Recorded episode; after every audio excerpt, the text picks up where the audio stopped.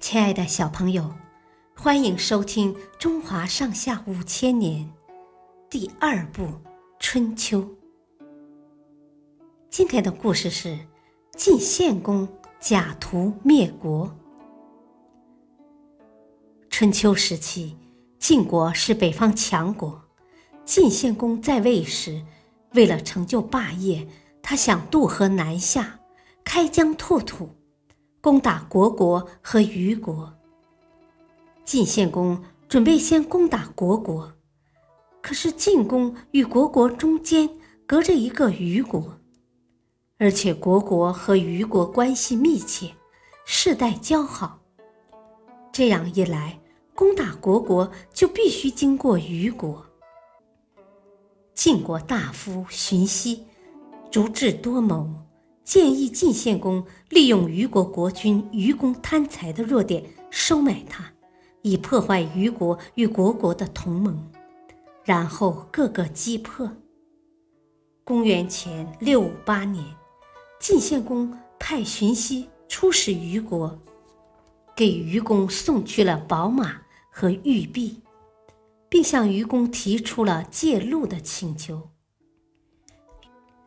愚公很喜欢晋国送来的宝马和美玉，当下便答应了晋国的请求。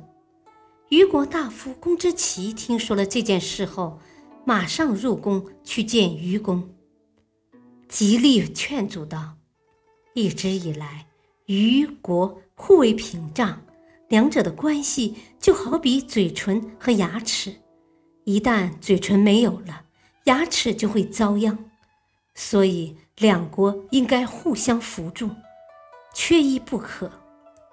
但愚公固执己见，把他的话当成了耳边风。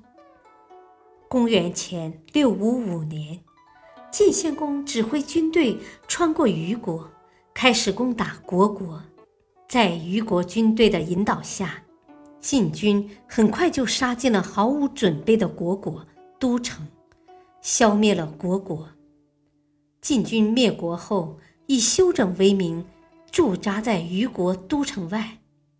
一天，晋军趁虞军不备，突然袭击，轻而易举地灭掉了虞国。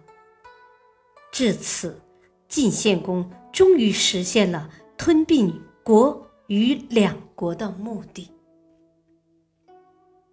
小朋友，今天的故事就讲到这里，谢谢收听。下次再会。